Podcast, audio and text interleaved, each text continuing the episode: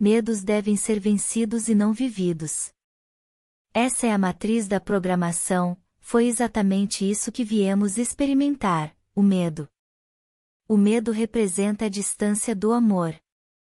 O medo nos paralisa o tempo todo, fazendo-nos viver o contrário do que queremos.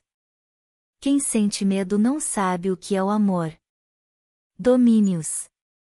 Será que é possível?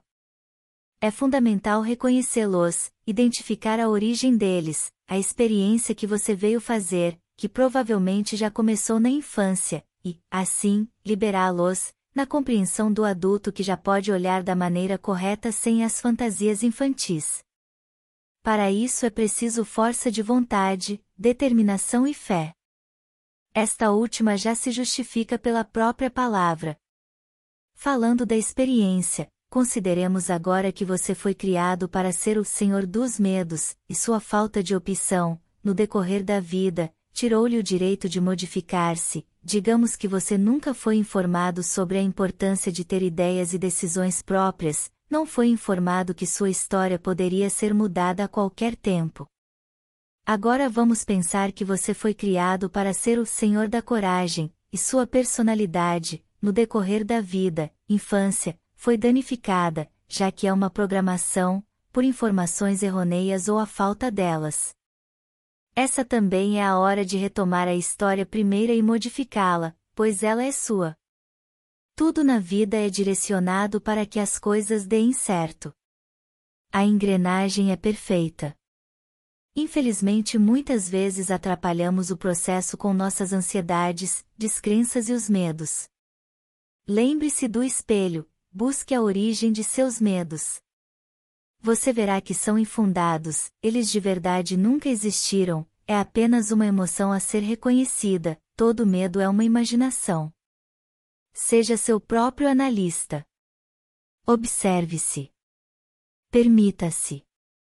Fazer o que se sente é estar disponível para trabalhar com a própria alma. Sua alma tem um som próprio, permita-se ouvi-lo. Assuma sua mestria e todas as responsabilidades que isso acarreta. Não se preocupe com o que pensam de você ou o que falam ou imaginam a seu respeito, sempre é projeção. Quem gosta de você, acha-o maravilhoso, quem não gosta, não acha. E assim é a vida. Até despertarmos dessa ilusão, vivemos projetando no outro nossas mazelas o tempo todo, até sairmos da condição de espelho. Quando se lembrar de sua mestria, sua luz passará a ser o serviço. Continuaremos a experimentar muitas coisas, por isso é importante estar no agora. Se ficarmos agarrados a padrões velhos e ultrapassados, o bonde ou a nave vai passar e nem perceberemos. Risos. Estamos falando da experiência tridimensional de uma forma que possamos ativar as memórias divinas e, juntos, voltarmos para casa.